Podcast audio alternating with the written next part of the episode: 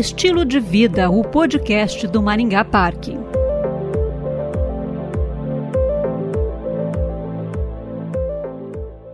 Aprender a administrar melhor as finanças pessoais é o primeiro passo para conquistar o tão sonhado equilíbrio financeiro.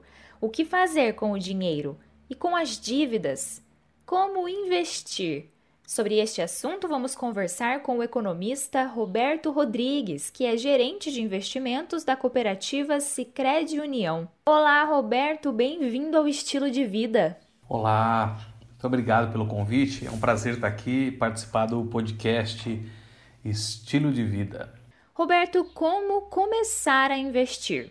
Na verdade, todos nós começamos com pouco. Essa é uma grande uma grande questão, uma questão importante de se debater, porque muita gente às vezes acredita que investir é coisa de que tem muito dinheiro. E na verdade a gente tem que botar na cabeça, e está na moda de falar agora, né? O mindset. A gente tem que ter esse mindset de valorizar o pouquinho, o real, né? o centavinho. Eu sempre peço né, para as pessoas é, tentarem somar ali quanto que elas gastam em um mês, por exemplo, com o chicletinho, o chocolatinho, o refrigerante, essas despesas picadinhas, sabe, que a gente vai fazendo ao longo do mês e a gente vai gastando sem perceber, né?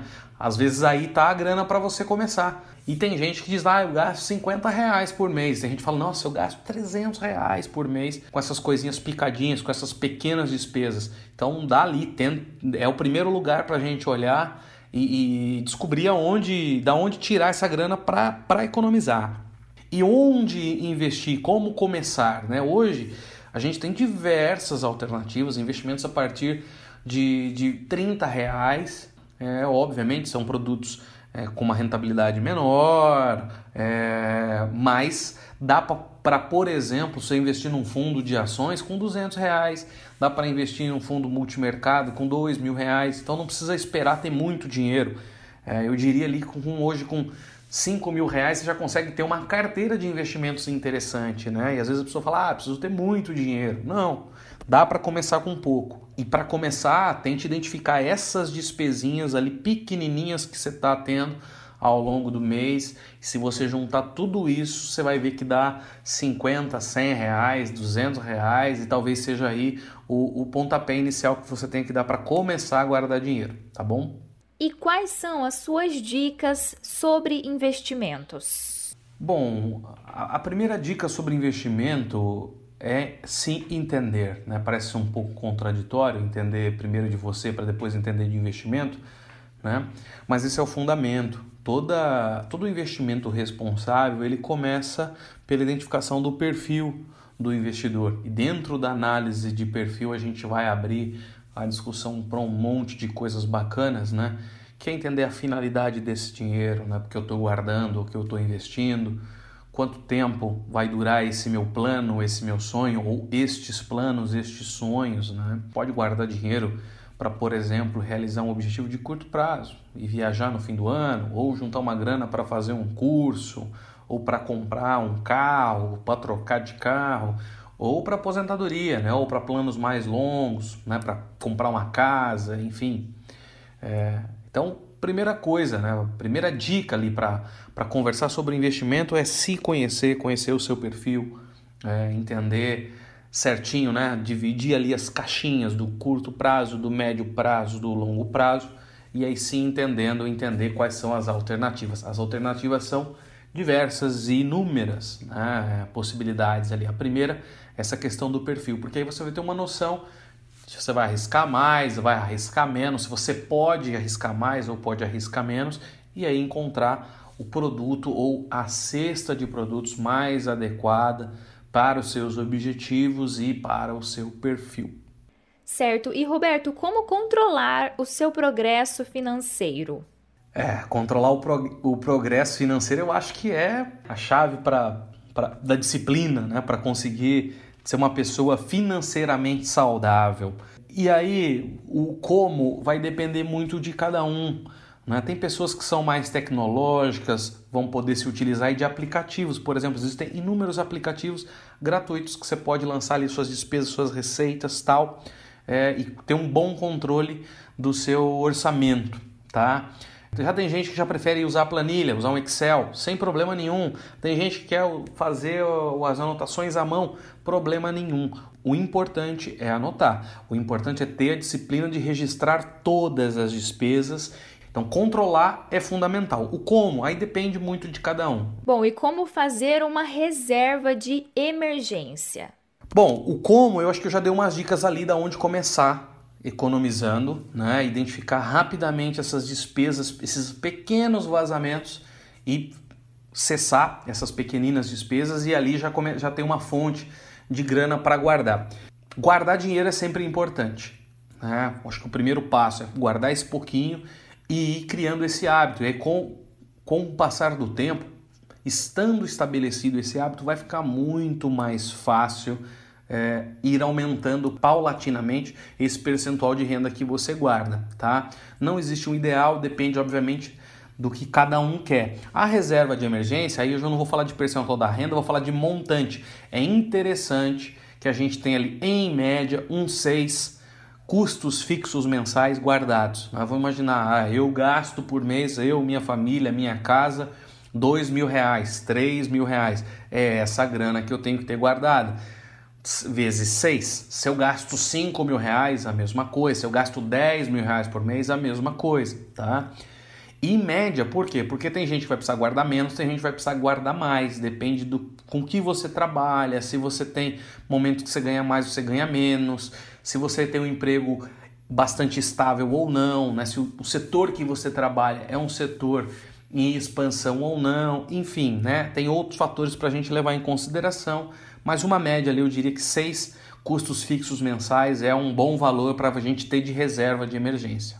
Bom, e como usar o cartão de crédito adequadamente? Muita gente coloca o cartão de crédito como um vilão. A bem da verdade, o cartão de crédito ele é o único produto financeiro que a gente pode utilizar de uma instituição financeira sem pagar nada por isso, né? sem pagar juros.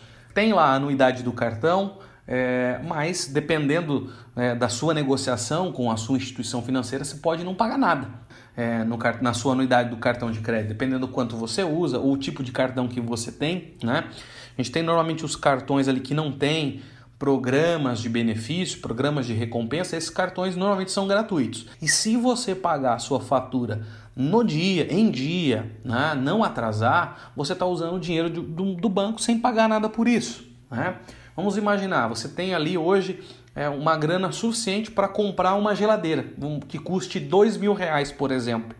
Se uh, a loja não te dá nenhum desconto, deixa essa grana guardada e parcela no cartão, né? Em 10 vezes. Se ela não te der nenhum desconto para você pagar à vista, parcela, porque você não vai pagar juros para usar o cartão. Se ela, obviamente, se, se o valor da geladeira parcelado não tiver nenhum acréscimo, né? For os mesmos dois mil reais, por exemplo, parcela em 10 vezes, vai pagar 10 de 200 ali e os seus dois mil reais continuam guardados e rendendo, tá? Então, o cartão de crédito ele pode ser o seu melhor aliado para controlar suas finanças, mas se você não fizer um bom uso do cartão, ele pode se tornar um vilão. Certo, Roberto, como estabelecer objetivos financeiros? Bom, essa questão do, dos objetivos financeiros, né, tá ligada com o que eu disse lá no começo da nossa conversa, das principais dicas sobre investimento que eu falei, é fundamental você se conhecer. E a gente precisa ter esse tempo com nós mesmos individualmente, pensar o que a gente quer fazer, quais são os nossos sonhos, quais são os nossos planos. E uma coisa que é fundamental do ponto de vista do planejamento financeiro é anotar esses objetivos e aí anotar, seja em qualquer lugar. O que não pode é o sonho, o plano, ele está só na nossa cabeça. Né? Então, materializar isso, escrever isso num papel ou num aplicativo, anotar em algum lugar, já é um passo importante né? para você dizer: olha, eu tenho esse objetivo. E aí, para estabelecer esse objetivo, a gente precisa fazer essa parada, pensar o que, que eu quero fazer esse mês, esse ano, daqui três anos, daqui cinco anos, quais são os planos. Né? Todos nós, normalmente, né, a maioria de nós, vive com outras pessoas, numa família, num ambiente familiar. Então esses planos eles têm que ser compartilhados, porque todo mundo tem responsabilidade no núcleo familiar para que esses objetivos sejam alcançados. Tem objetivos que são individuais, mas tem objetivos que eles são conjuntos, eles são da família, então todo mundo tem que dar a sua parcela de contribuição. Bom, e como sair de uma dívida? A dívida ela não é necessariamente ruim, tá? Se você precisou tomar dinheiro emprestado para pagar consumo, né? Você está gastando ali mensalmente mais do que você ganha, isso é um problema. Né? Agora, você tomou um crédito imobiliário, por exemplo, sem problema nenhum. Né? É... Demoraria muito tempo, de repente, para você juntar essa grana e comprar a casa à vista? Ok. Então existe, vamos, vou colocar entre aspas aqui, né? uma dívida boa. Né? É, a dívida ruim é a dívida para você pagar consumo, para você pagar, digamos, um padrão de vida que você não consegue ter. E para sair desse tipo de dívida, aí é muito importante o que a gente conversou sobre anotar, né? controlar muito bem esse progresso financeiro, anotar tudo, economizar nas pequeninas coisas que a gente falou também, né? 1, 5, 10, 15, 20 reais, economizar daí, desde o pouquinho Roberto, obrigada pela participação no Estilo de Vida. Poxa, foi muito bacana o nosso bate-papo, eu que agradeço. Foi um, um, prazer e eu espero aí, nesse nosso bate-papo rapidinho, dicas rápidas, que de alguma forma a gente tenha contribuído aí para que, que a galera que está ouvindo a gente tenha mais consciência financeira e tenha cada vez mais, além de consciência, saúde financeira, que é o que é mais importante, tá bom? Grande abraço. Conversamos com o economista Roberto Rodrigues, gerente de investimento da cooperativa Sicredi União. Ele falou sobre finanças pessoais e investimento. Obrigada a você, ouvinte e cliente Maringá Park, por acompanhar mais esta edição do Estilo de Vida. Até a próxima!